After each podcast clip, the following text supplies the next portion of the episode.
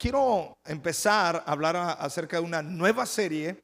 Vamos a empezar a hablar de una nueva serie, pero el día de hoy más que el tema uno es una introducción, porque quiero estar hablando acerca de la mirada de Jesús, del poder de la mirada de Cristo.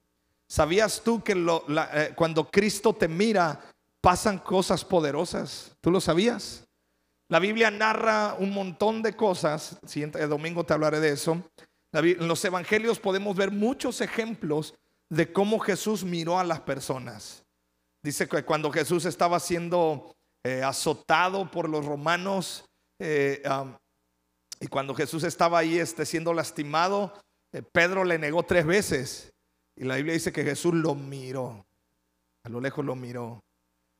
Y algo sucedió en Pedro porque esa mirada trajo una, algo diferente al corazón de Pedro. Cuando se acerca a este hombre rico y le dice, maestro bueno, ¿qué tengo que hacer para ganar la vida eterna? Ya, mira, he honrado a mis padres, me porto bien. Y dice la Biblia que Jesús, mirándolo, le tuvo compasión. Le dijo, bueno, pues vende todas tus, tus, este, tus riquezas. ¿ah? Cuando Jesús iba caminando, estaba Saqueo y dice que lo vio y le dijo, Saqueo, es necesario que yo tenga que ir a tu casa, baja porque tengo que ir a tu casa. Es decir, la mirada de Jesús es poderosa. Pero hoy quiero hablar de más que Jesús nos mire, que esto es importante, te quiero hablar de qué tenemos que hacer nosotros. Y he titulado este mensaje, porque este es el primer paso, si no, no funciona nada de lo demás. Nada en lo espiritual funciona si yo no doy el primer paso. ¿Está conmigo? ¿Por qué? Porque ya Dios, porque ya Cristo Jesús ya dio el paso. Jesús murió en la cruz, Jesús entregó y ahora nosotros tenemos que dar el siguiente paso. Es decir, nosotros tenemos que acercarnos a Jesús. Dice Hebreos, acercados pues confiadamente a ese trono. Entonces, el mensaje de hoy se llama, acércate a Dios, pero sin filtro. Y los millennials me van a entender bien este asunto, sin filtro. ¿Qué quiere decir sin filtro? Todos nosotros podemos usar nuestros celulares y nos tomamos fotos, los, chavos me van a entender perfectamente, y nos tomamos fotos y, hay un montón de filtros, ¿verdad? Con chapitas de no sé qué, que cuernito, orejitas de no sé qué, que hay un filtro que te hace güero, yo no sabía eso. Hay un filtro que te hace güero, hay otro que te pone los ojos verdes, otro, hay un filtro que a mí me fascina porque es la única vez donde yo puedo salir con barba, te sale barba. Te tomas la foto y uh, así con barba. Hay otro filtro que te tomas la foto y sales con bigote. Hay otro donde las mujeres se le... Se, eh, bueno, hay un filtro que te pone brackets. Hay, uff, infinidad.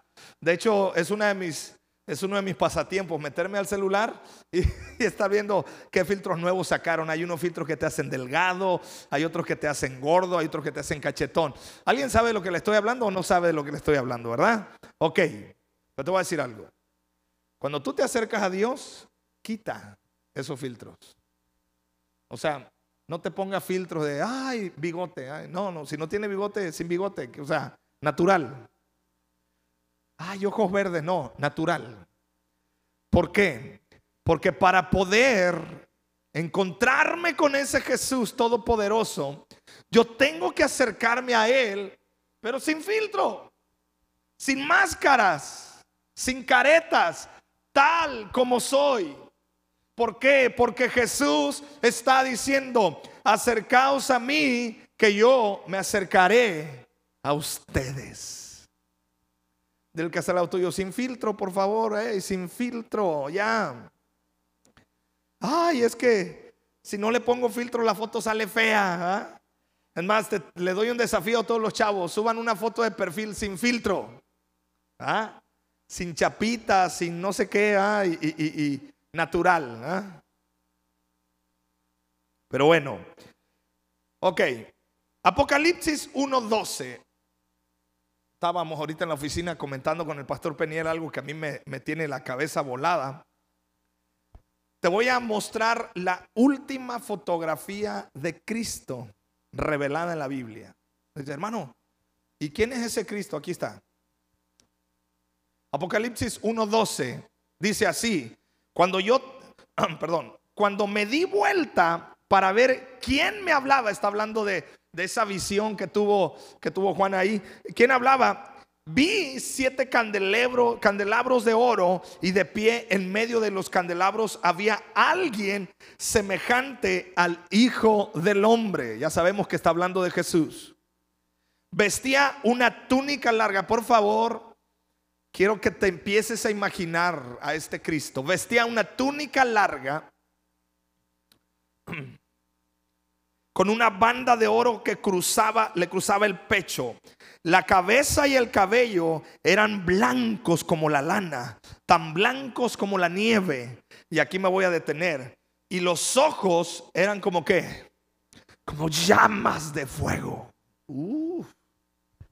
¿Te puedes imaginar ese Cristo?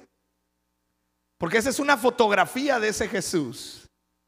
Quiere decir que los ojos de Jesús, por eso te digo, algo poderoso tiene la mirada de Cristo, porque su mirada son llamas de fuego. Y no es una mirada agresiva, no es una mirada condenatoria, no es una mirada de, de, señalamiento, es una mirada de fuego. ¿Por qué de fuego? Porque el fuego representa la pasión y el amor hacia las personas. Es decir, cuando Cristo te mira, el Señor te mira con un fuego ardiente en su corazón que es reflejado en su mirada, porque Él te ama, Él no te rechaza, Él te acepta tal cual eres. Pero acércate sin filtro, por favor. Y ese es el asunto, que muchos de nosotros no hemos tenido un acercamiento a la mirada de Cristo. No nos hemos dejado mirar por el Señor. No nos hemos acercado a Dios. ¿Sabes por qué? Porque traemos filtro en el corazón. Porque traemos muchas cosas de nuestro pasado, aún de nuestro presente. Muchos traumas, muchas circunstancias, paradigmas, estructuras. Y eso nos impide poder mirar cara a cara, poder, tener una transparencia. Yo quiero que analicemos unos versículos, sobre todo un versículo. Entonces, cara a cara con Dios, ese es el primer punto. ¿Cómo podemos estar nosotros cara a cara con Dios? Segunda de Corintios 3:18. Vamos a, estudiar este, este, este versículo.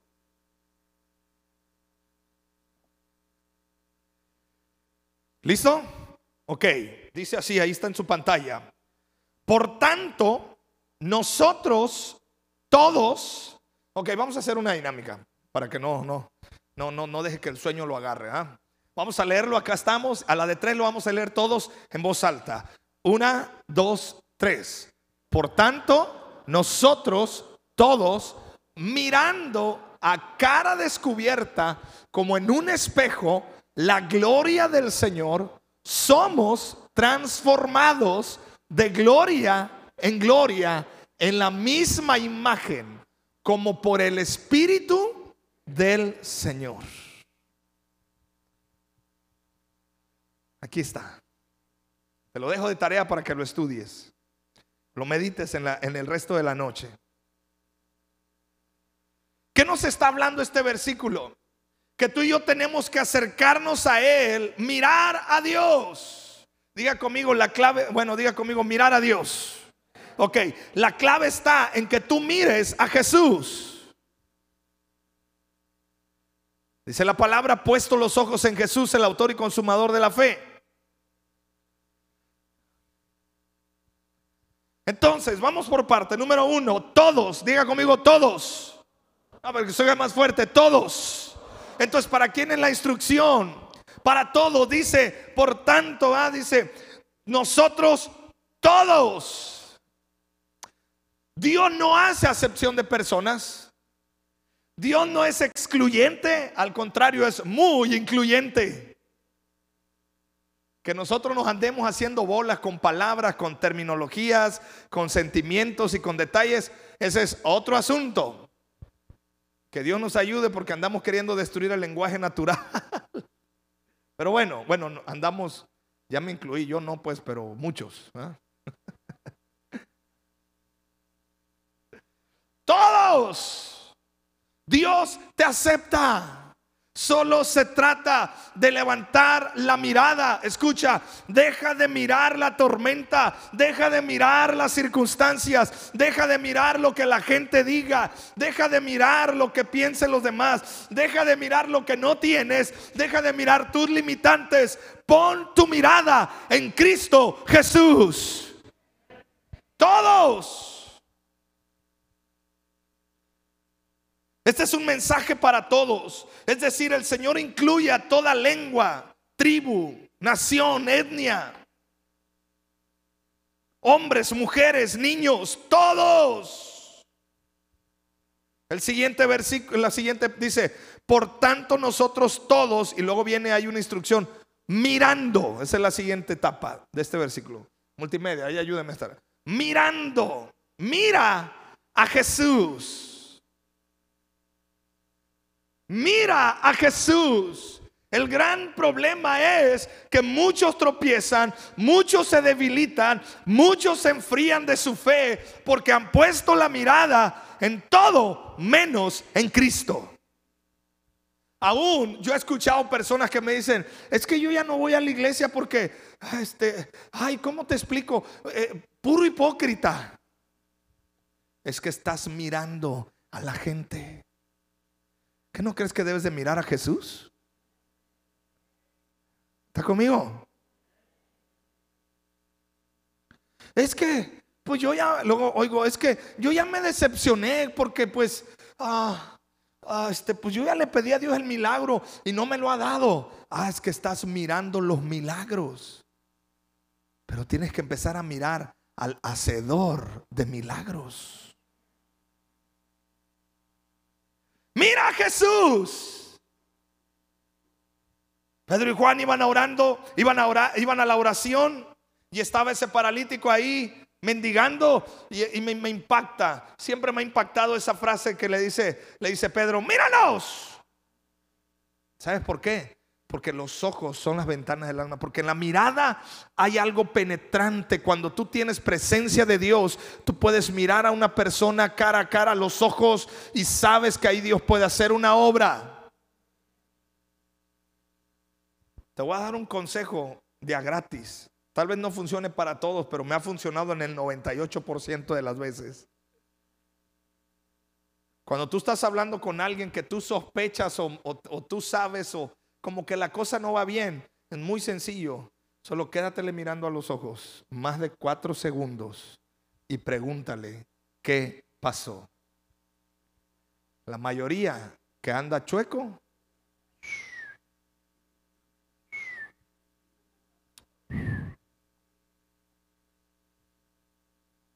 Porque la mirada, uh, la mirada delata. ¿Sí o no? Hermana, ¿sí o no? Yo he visto hermanas que, uh, nomás, y de volada. Yo dentro de mí, wow. Porque la mirada, ahí está, ahí hay muchas cosas. Y cuando tú miras a Jesús, sus ojos de fuego penetran tu corazón y tu alma. Y no lo hacen para, para desnudarte y exhibirte. No, no, no. ¿Sabes cómo lo hacen? Lo hace con ternura, con firmeza y diciéndote, solo yo puedo traer orden a tu caos interno que traes. ¿Alguien cree que necesite mirar a Jesús en esta tarde? Nosotros todos mirando, dice, lo que tenemos que hacer es enfocar nuestra atención en Cristo. Todos tenemos que mirarlo a Él.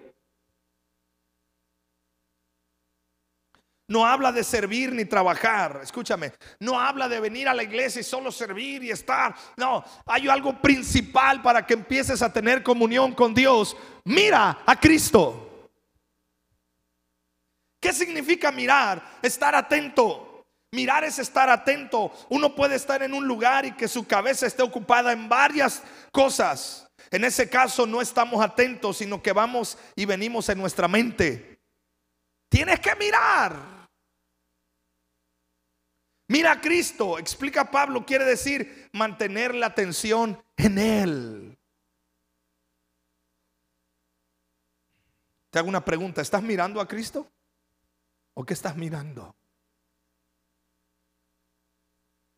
Seguimos leyendo, por tanto nosotros todos mirando a cara descubierta. Ese es el siguiente punto.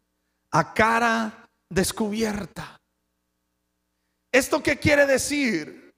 Pablo nos aclara cómo hay que mirar, mostrándonos tal como somos, sin filtro. Es decir, a cara descubierta, quítate la máscara.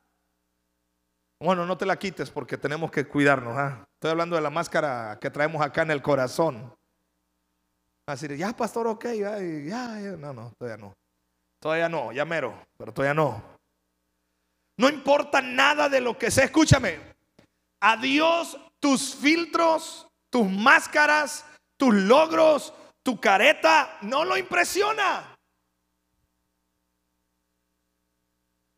Imagínate, Señor Jesús, vengo delante de ti, amantísimo Padre. Mira, me gradué en el Instituto Tecnológico de la Costa Grande con honores, me titulé por promedio y esto acá ahora trabajé y este es mi expediente, amantísimo Padre. Y, y Dios va a decir, eh, ¿a qué horas te quitas el filtro? Muéstrame lo que hay. A cara descubierta. Te voy a decir, muchos de los problemas que nosotros tenemos es que no somos capaces de quitarnos la máscara. ¿Qué van a decir? ¿Qué van a pensar? Tienes que decirle, Señor, estoy atento tal como soy, a cara descubierta sin poses, sin máscaras, sin filtros. ¿Ah? Si te has fijado en las fotos de perfil en Facebook, nadie pone su peor foto en Facebook, en, Instagram. Todos ponemos la foto más bonita, ¿sí o no? Yo le digo a mi esposa, tómame foto, pero que salga flaco. Dice, pues ¿cómo? Le digo, pues, a ver, de lado, aunque sea. ¿Ah? Y nos estamos tomando la foto y Y luego te equivocas y en vez de foto estás grabando video. ¿Alguien le ha pasado eso? Y le estás ¿a qué horas? Dices que no sé y tienes como dos minutos grabándote a ti mismo, ¿no? Tu video.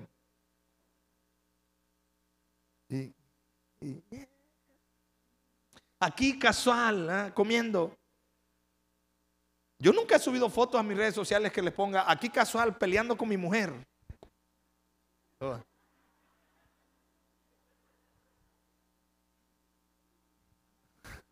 Aquí casual en la sala, ¿por qué? Me sacaron del cuarto, nos peleamos.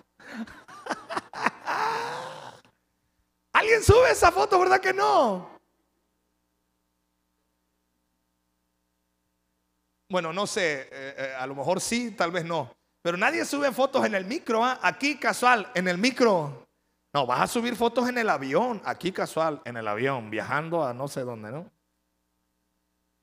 ¿Ves? O sea, si hay una tendencia a mostrar una careta, a mostrar una, una, imagen que no tenemos, que no somos. Pero escúchame, con Dios no funciona así. Usted quiere primero acercarse a Él sin filtro, a cara descubierta. Quítate la máscara, ponte vulnerable porque los ojos de Dios son de fuego, pero es un fuego consumidor, es un fuego que te restaura, es un fuego que te perdona, es un fuego que te da seguridad que no te rechaza. Gloria a Dios, Él no tiene el dislike, Él no tiene manita para abajo. ¿ah? Dios siempre tiene like en todas sus redes sociales. O sea, todo lo que tú publiques en tu corazón delante de Él, eh, Dios va a decir like. Y a lo que no le dé like, te vas a, o te santificas o te santificas, no hay más. Pero Él no te rechaza. El problema es que nosotros usamos máscaras porque así nos enseñaron, porque así crecimos, porque nos da temor, nos da miedo a ser descubiertos, nos da miedo a que vean que hay acá. Pero déjame decirte, no funciona así. El Señor quiere que te acerques sin filtro, porque sus ojos te quieren sanar. Si hay la posibilidad cuando estemos en el cielo, si allá porque todos nos vamos a ir al cielo. ¿Alguien dice amén a esto? Seguro, seguro, seguro. Seguro. Nomás estoy jugando, yo sé que sí se va a ir al cielo. Pero por si acaso, arrepiéntete.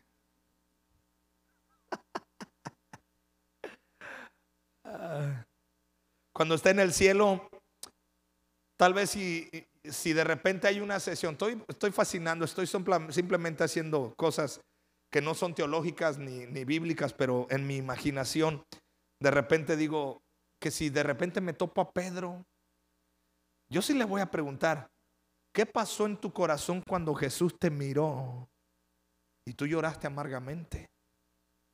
Porque te quiero decir algo. ¿Quién se equivocó más o menos? ¿Judas o Pedro? ¿O se equivocaron por igual? ¿Usted qué cree? La dejo de tarea. Pero pecado es pecado. ¿Ah? Pero la diferencia es que Judas se ahorcó y el otro se arrepintió. ¿Ves? ¿Y sabes por qué Pedro se arrepintió? Porque esa mirada de Jesús provocó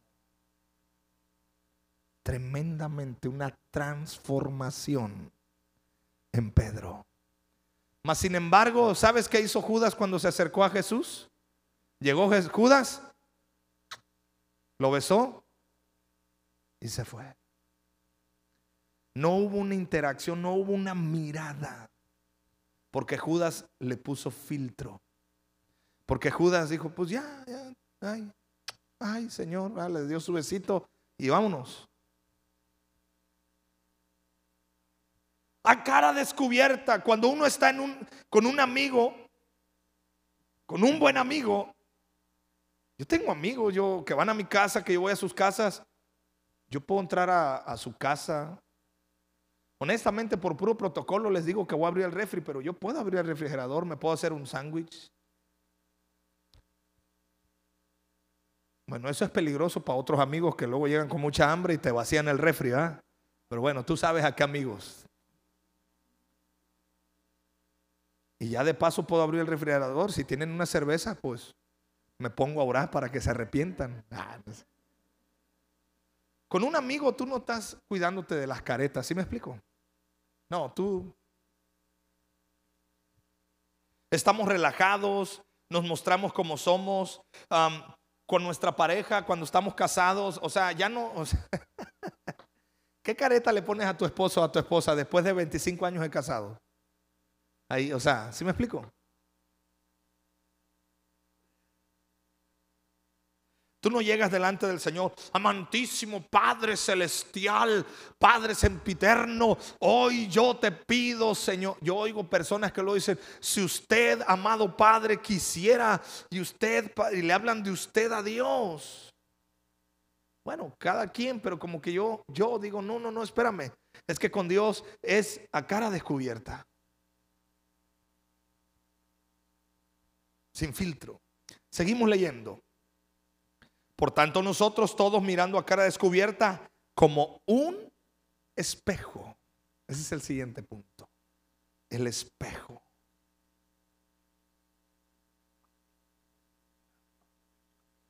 Dicho sea de paso, para todos los varones, ¿dónde estamos todos los varones? Casados, pero también los solteros te puede servir. A ver, levántame la mano, dígame amén. Uf, aleluya. Otra vez digan amén. Eso.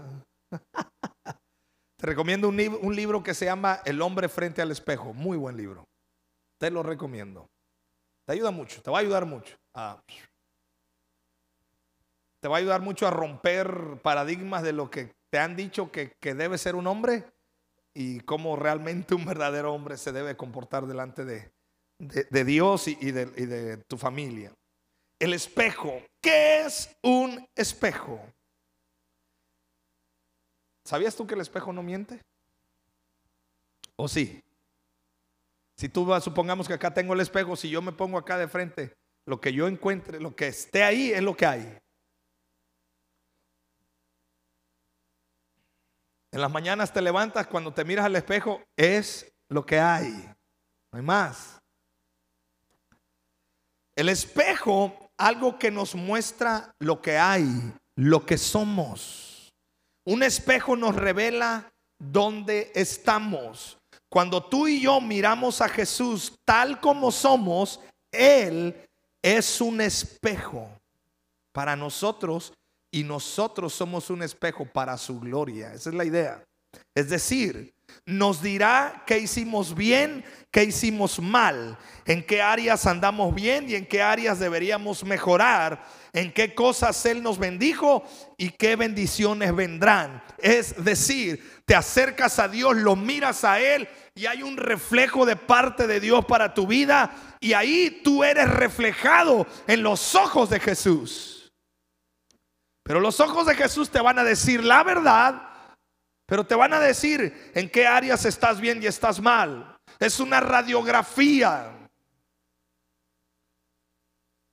Cada vez que yo voy al doctor y a hacer, mis chequeos, eh, cada, ahorita estoy yendo cada seis meses con el cardiólogo, por, tengo que estar revisando que todo vaya bien en mi corazón.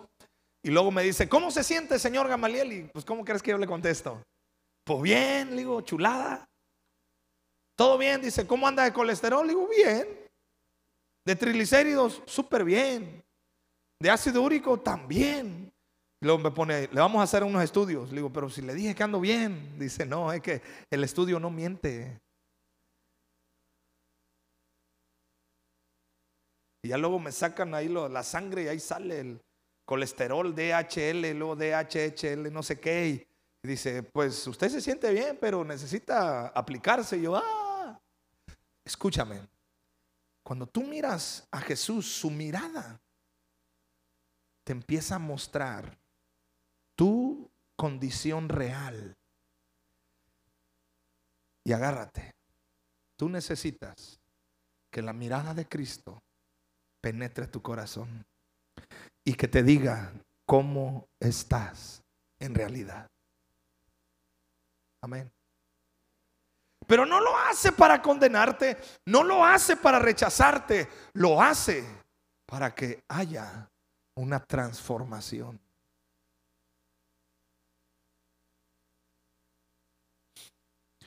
El espejo nos muestra dónde estamos hoy. Necesitamos reflejarnos en ese espejo. Todos debemos saber dónde estamos actualmente. Hay gente que nunca mira hacia adentro. Hay gente a la que le falta el espejo. No se sienta a pensar que lograron. Mira, hay una dinámica, hay una terapia, incluso en psicología, eh, eh, eh, que es el espejo. O sea, los psicólogos, hay una terapia donde ellos te ponen, te sientan en una sillita y enfrente está un espejo y ellos te ponen ahí y te ponen a mirarte y te dicen, mírate por dos minutos. Y está el niño, la niña, el hombre, la mujer, están ahí mirando. Y es tremendo porque ahí empieza una terapia. ¿Y qué ves? ¿Cómo te ves? ¿Qué pasa? ¿Qué sucede? Y ahí está un rollo terapéutico, pero espiritualmente en la misma situación. Estás mirándote delante de Jesús, estás mirando a Jesús y sus ojos de fuego se reflejan, su mirada hace que tu reflejo se vea y tal cual eres. Pero escúchame, no habrá transformación si no hay un reflejo fiel de cómo estamos.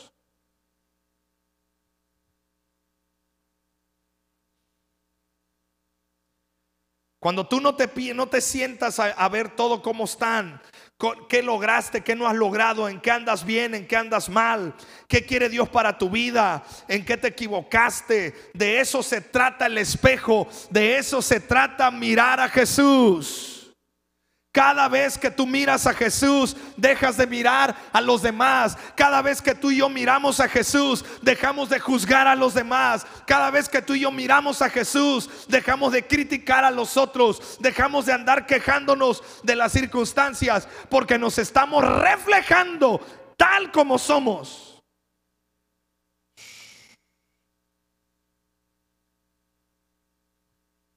Y yo soy el que necesita más que todos por su gracia.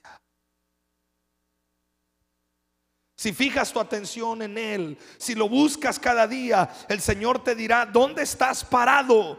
No es necesario que se lo digas, Él te lo va a revelar.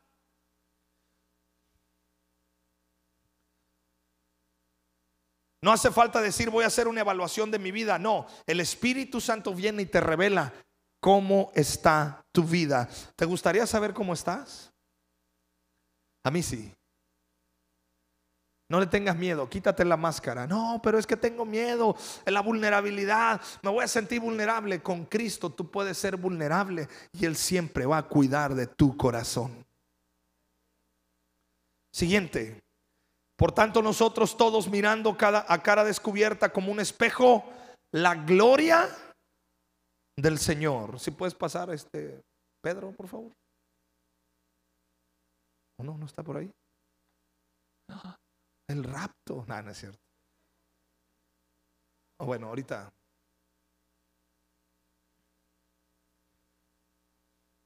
La gloria de Dios.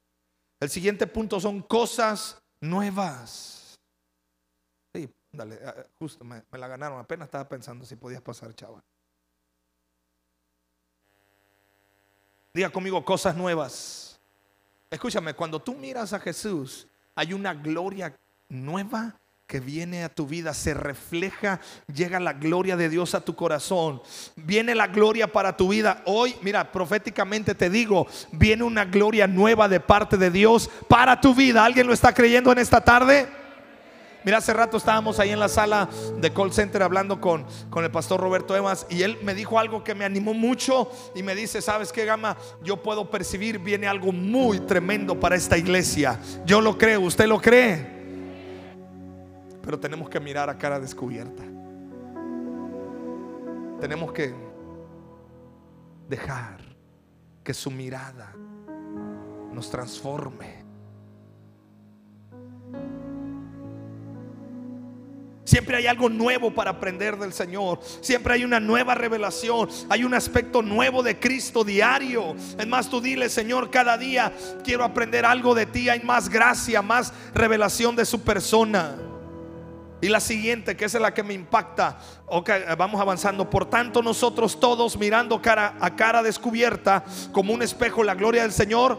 Esta me gusta. Di conmigo, somos transformados esa, frase, si la pudiera subrayar o ahí resaltar, somos transformados. Me encanta esta palabra. Aquí estaba una revelación. No es lo mismo cambio que transformación. Los cambios son buenos y tú necesitas cambiar porque los cambios o los generas o te alcanzan. Mira, te voy a dar un ejemplo de cómo un cambio alcanzó a muchos de ustedes. Yo me acuerdo aproximadamente, ahora te diré, como unos 20 años atrás, 15, 20 años atrás, no más, mucho más, como unos 25 años atrás, me acuerdo que yo estaba estudiando la secundaria, me acuerdo que en aquellos años llegó un joven que estudiaba en el tecnológico y nos empezó a decir, vengo a promocionar el tecnológico para que cuando ustedes estudien, ahí hay una carrera que no sé si exista todavía, de hecho, eh, licenciatura en, computación o algo así. Eh, eh, y mira, y él, me acuerdo que este chavo apasionadamente nos decía, el futuro son las computadoras, aprendamos a manejar computadoras. Y me acuerdo que él nos decía, en, en algunos años todo mundo va a tener una computadora y va a ser necesario en los trabajos. Y él se salió y me acuerdo que el maestro que estaba allí dice, no tenemos dinero para tragar, dice, y vamos a andar comprando computadoras. Bueno, ya pasaron más de 25 años y ¿qué crees? Ahí traes una computadora en tu mano. ¿Y sabías que es una computadora? ¿ah? Y si sabes que se requiere, hermano, hasta la tiendita de Chaya en, mi colonia tiene computadora, te, cobran con clean, ya tiene para cobrar. Yo la otra vez me aluciné. Le digo, oye, echale cuatro jitomates, una cebolla y, y una, este, una yoli. Hemos comido unas tiritas, por cierto. Y este, un ceviche. Y, cuando de repente, pip, pip. Le digo, oh, dice, bueno, ¿qué te pasa, brother? Dice, aquí en la Noria hay tecnología. Definitivamente sí, le digo. Claro. ¿Sí me explico? O sea, fue un cambio que hace 25 años atrás la gente no quiso, pero ese cambio te alcanzó y tienes que chucharle, aunque sea como, como, como este, como gallinita comiendo maíz, no, clic, clic, ahí le anda chuchando uno, pero ahí le tiene uno que hacer. Ese es un cambio que te alcanzó. Pero te voy a decir algo, los cambios son buenos, pero agárrate de la silla. La transformación es permanente. Y Dios, te voy a romper un paradigma espiritual. Tú te estás equivocando al decirle, Señor, cámbiame. No, tú tienes que decirle, Señor, transformame. Somos transformados. ¿Te das cuenta del poder de la mirada de Cristo? Cuando tú te acercas y miras al Señor, sus ojos como de fuego penetran tu corazón a cara descubierta, sin filtro. Él viene y te dice en qué situaciones tienes que ser transformado. La gloria de Dios se refleja renovándote y entonces hay una transformación de parte de Dios para tu vida. El cambio es bueno. Por ejemplo, si yo cambio de lugar, la televisión en mi sala está bien y la pongo en otro lado, pero si me aburro puedo hacer otro cambio y la puedo regresar a su lugar.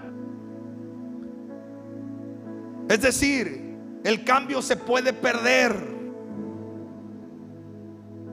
Tú puedes cambiar tu alimentación o tú puedes cambiar tu manera de alimentarte porque te van a operar o porque, no sé, te vas a graduar ahora que vienen las graduaciones y voy a adelgazar. Hace, hace días yo estaba diciendo, ya viene mi cumpleaños, voy a tener que adelgazar para salir guapo en la foto. Yo decía dentro de mí. Pero ese es un cambio.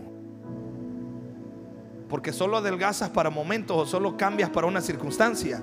Pero los cambios se pueden perder. Pero escúchame, la transformación es permanente. Una mariposa una vez que sale de ese capullo, ya se transformó ya no puede ser oruga.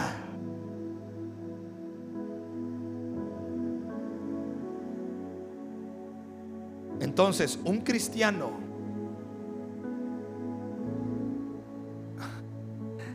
que regresa a las cosas del mundo, ¿qué pasó? Lo que pasa es que él no fue transformado o ella no fue transformada. Él o ella cambiaron. de religión, de conductas, pero no hubo una transformación. ¿Quiere ser transformado? Usted necesita mirar a Cristo, enamorarte de Él, abrazarte de Él. No solamente cambiar de religión, no solamente cambiar de hábitos, no solo, todo eso es bueno, pero la transformación no tiene vuelta atrás. Lo que el Señor hace cuando nosotros lo miramos a Él es transformarnos, es decir, producir algo que nunca más se puede ir.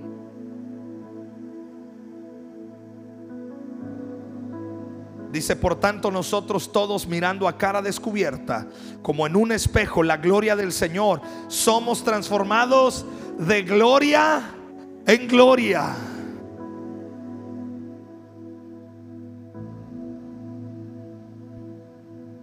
en la misma imagen como por el Espíritu del Señor. Es decir, el siguiente punto es, somos transformados a la imagen del Señor. Por eso te digo, esta es una introducción porque estamos analizando este versículo. Ya más adelante, los siguientes domingos, te voy a hablar específicamente de cómo el poder de la mirada de Cristo trabaja en tu corazón, en mi corazón. Es decir, somos transformados a la imagen de Cristo. Esa es la idea y ese es el objetivo. ¿Y quién genera esa transformación? Diga conmigo el Espíritu Santo. Por eso me ministró mucho lo que nos compartía el pastor Roberto en la mañana. Necesitas la llenura del Espíritu Santo. Necesito la llenura del Espíritu Santo, porque el Espíritu Santo es el que me da poder para ser testigo. Te voy a explicar cómo funciona el ser un testigo.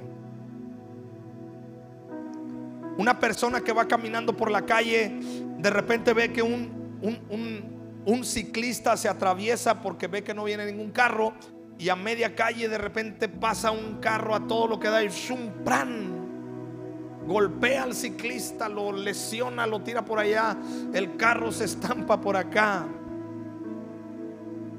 Y ese, esa persona que iba caminando lo vio todo.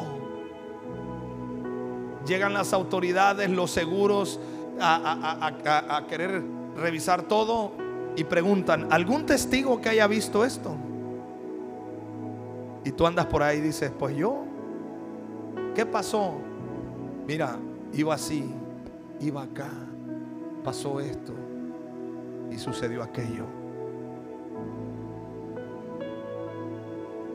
Porque el testigo no solamente se imaginó, sino que vio cómo sucedieron las cosas. Dice Jesús, y recibiréis poder para que me sean testigos. Y me seréis testigos. ¿Por qué tú eres un testigo? Porque tú vas a decir, no solamente te, te voy a contar, mis ojos han visto el poder transformador de Cristo en mi vida.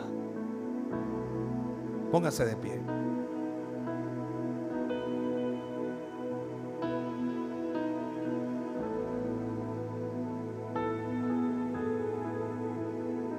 Esta obra la lleva el Espíritu Santo. Pablo está diciendo, ¿saben quién hace esto? El Espíritu de Dios. No es por esfuerzo, ni por echarle ganas. Los cristianos tenemos que romper con el echeleganismo. En Cristo no es échale ganas. En Cristo es deja que el Espíritu Santo trabaje en tu vida. Con Dios no es, ay, le voy a echar ganas. Platicábamos con mi esposa, con unas personas, y mi esposa atinadamente le decía este consejo. Lo que tienen, lo que ustedes tienen que orar es que el Espíritu Santo produzca el querer, ¿cómo? el hacer. No hay ningún mérito en nosotros. Mi único mérito es mirar a Jesús.